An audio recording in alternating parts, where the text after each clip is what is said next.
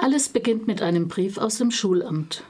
An einer Grundschule am Prenzlauer Berg in Berlin soll per Dienstanweisung mehr für die Völkerverständigung getan werden. Ganz nach dem Motto Anpacken, Abwälzen, ad acta legen, ruft der Direktor eine weltoffene Woche aus. Und das kurz vor Weihnachten. Nicht unbedingt zur Freude der Lehrkräfte, die schon genug mit Basteleien und Jahresendzeitfeiern ge gefordert sind.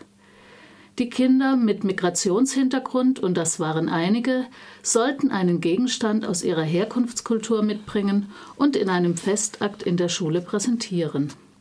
Auch Min, Kind vietnamesischstämmiger Eltern, kommt mit dieser Aufgabe nach Hause. Hier lesen wir ein Stück aus dem Roman. Sung hatte seinen Sohn zur Großmutter geschickt, als der ihn fragte, was er denn aus Vietnam zur weltoffenen Woche mitbringen könne. Zuvor hatte er einen flüchtigen Blick auf die goldenen und die silbernen Winkelkatzen in seinem Laden geworfen, sämtlich made in China. Er hatte die Hand schon nach den bunten Plastikwindrädern ausgestreckt, die vom Sommer übrig geblieben waren und die zwar wenigstens made in Vietnam waren, aber wahrscheinlich nicht sehr vietnamesisch. So ließ er sie sinken und seufzte. Um halb fünf Uhr morgens war er aufgestanden. Er war auf dem Großmarkt gewesen, hatte Früchte und Gemüse ausgelegt, Brötchen verkauft, Kartons mit Lebkuchenherzen aufgestapelt, hatte mittags im Stehen neben der kleinen Kochplatte im Hinterzimmer des Ladens eine Nudelsuppe gegessen und kämpfte gerade gegen sein Nachmittagstief an, als Min aus der Schule kam und ihn nach einem Kulturgut aus Vietnam fragte. Er solle unbedingt eines mitbringen zur Feier in der Aula, schon morgen. Sechzehn vietnamesische Kinder gebe es, aber das Los sei auf ihn gefallen. Ein Kulturgut? Sung schaute Min fragend an. Na eben ein Ding, irgendetwas, das aus Vietnam kommt. Alles, nur nichts zu essen. Warum nicht? fragte Sung zurück, leicht verärgert darüber, dass diese Lösung, die so wunderbar leicht gewesen wäre, keine sein durfte. Der Direktor hat Angst vor Durchfall, wegen dem ganzen fremden Essen, dass dann das Gesundheitsamt in die Schule kommt und alles vor Weihnachten, antwortete Min. So jedenfalls habe die Lehrerin es ihnen heute erklärt. Ein Kulturgut aus Vietnam. Min hatte diese äh, Hausaufgabe wie einen Fremdkörper aus seinem Mund befördert als hätte Vietnam so wenig mit seinem Leben zu tun wie das Wort Kulturgut mit seiner Alltagssprache. Sung sah seinen Sohn, der hibbelig vor ihm stand und auf eine Lösung drängte, nachdenklich an. Min war in Deutschland geboren, genau wie er selbst.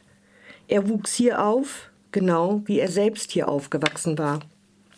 Aber beide hatten sie dunkle, schräg stehende Augen und schwarze Haare. Sie hatten vietnamesische Namen und sie aßen vietnamesische Gerichte. Und nun war Min Kulturgutbeauftragter seines Landes geworden. Seines Landes? Sung war zu müde, um solchen weitreichenden Fragen nachzuhängen. Ihm war eine Tasse Kaffee gerade sehr viel näher als sämtliche Kulturgüter Vietnams. Geh zu deiner Großmutter, sagte er. Vielleicht hat sie eine Idee. Min stibitzte einen Schokoriegel aus dem Regal und zuckelte vom Laden ins Hinterzimmer zu Hien, Sungs Mutter, seiner Großmutter. Später hat sich Sung öfter gefragt, ob er nicht eine Ahnung, eine winzige Ahnung gehabt hatte, dass etwas ins Rollen kommen würde, als er seinem Sohn keine Windekatze, Winkekatze und kein Plastikwindrad in die Hand gedrückt sondern ihn zur Großmutter geschickt hatte, die als einziges Mitglied seines Haushalts in Vietnam aufgewachsen war und eines von diesen Kulturgütern zur Hand haben mochte. Oder wenigstens eine Idee. Sie hatte. Sie hatte ein Kulturgut und sie hatte eine Idee. Am nächsten Tag gehen Min und seine Großmutter Hien mit einer großen, fast 100 Jahre alten Holzmarionette in die Schule. Auf der Bühne der Aula lässt Hien die Puppe ein Märchen erzählen, das die Kinder mit offenen Mündern anhören.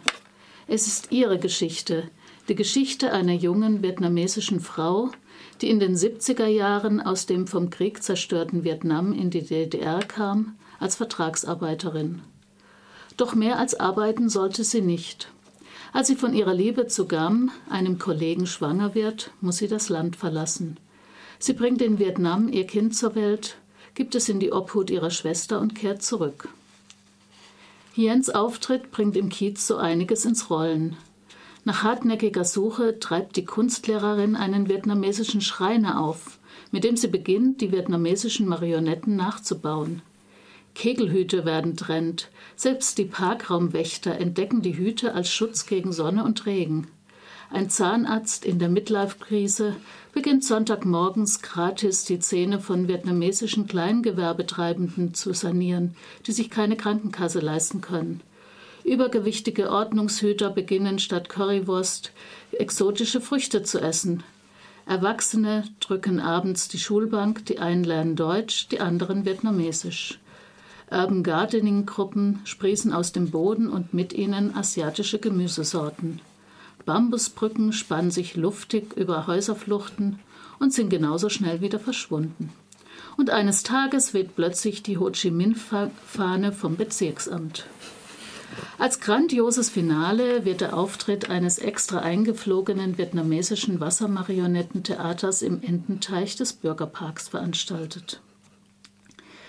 Es herrscht gute Laune und eine Prise Anarchie am Prenzlauer Berg, dem Viertel Berlins, in dem viele der Nachkommen der ehemaligen Vertragsarbeiter und Vertragsarbeiterinnen aus Vietnam heute ihre Lebensmittelgeschäfte, Imbissstuben, Schneidereien und sonstiges Kleingewerbe betreiben. Mittelpunkt des Romans bildet der Gemischtwarenladen von Sung und seiner Familie. Wie nebenbei erzählt die Autorin so auch die Geschichte und heutige Lebenswelt der vietnamesischen Community, die inzwischen in der dritten Generation in Ostberlin lebt. Das Buch beginnt in der Wirklichkeit und endet in einer Utopie. Karin Kalisa erzählt mit feinem Witz und Sympathie für ihre Romanfiguren ein luftig spritziges Märchen, das sehr viel Spaß macht, weil es zeigt, wie einfach Veränderungen und eine offene Begegnung von Menschen sein könnten, wenn sie mit Optimismus und Hartnäckigkeit ihre scheinbar utopischen Ideen Wirklichkeit werden lassen. Dieses Buch ist wie eine Dusche am Morgen, die einen erfrischt und gut gelaunt in den Tag gehen lässt.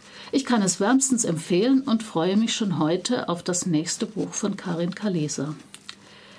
Sungsladen von Karin Kalisa erschien 2016 beim Beck Verlag und inzwischen auch als Taschenbuch erschienen beim Trömer Knauer Verlag München.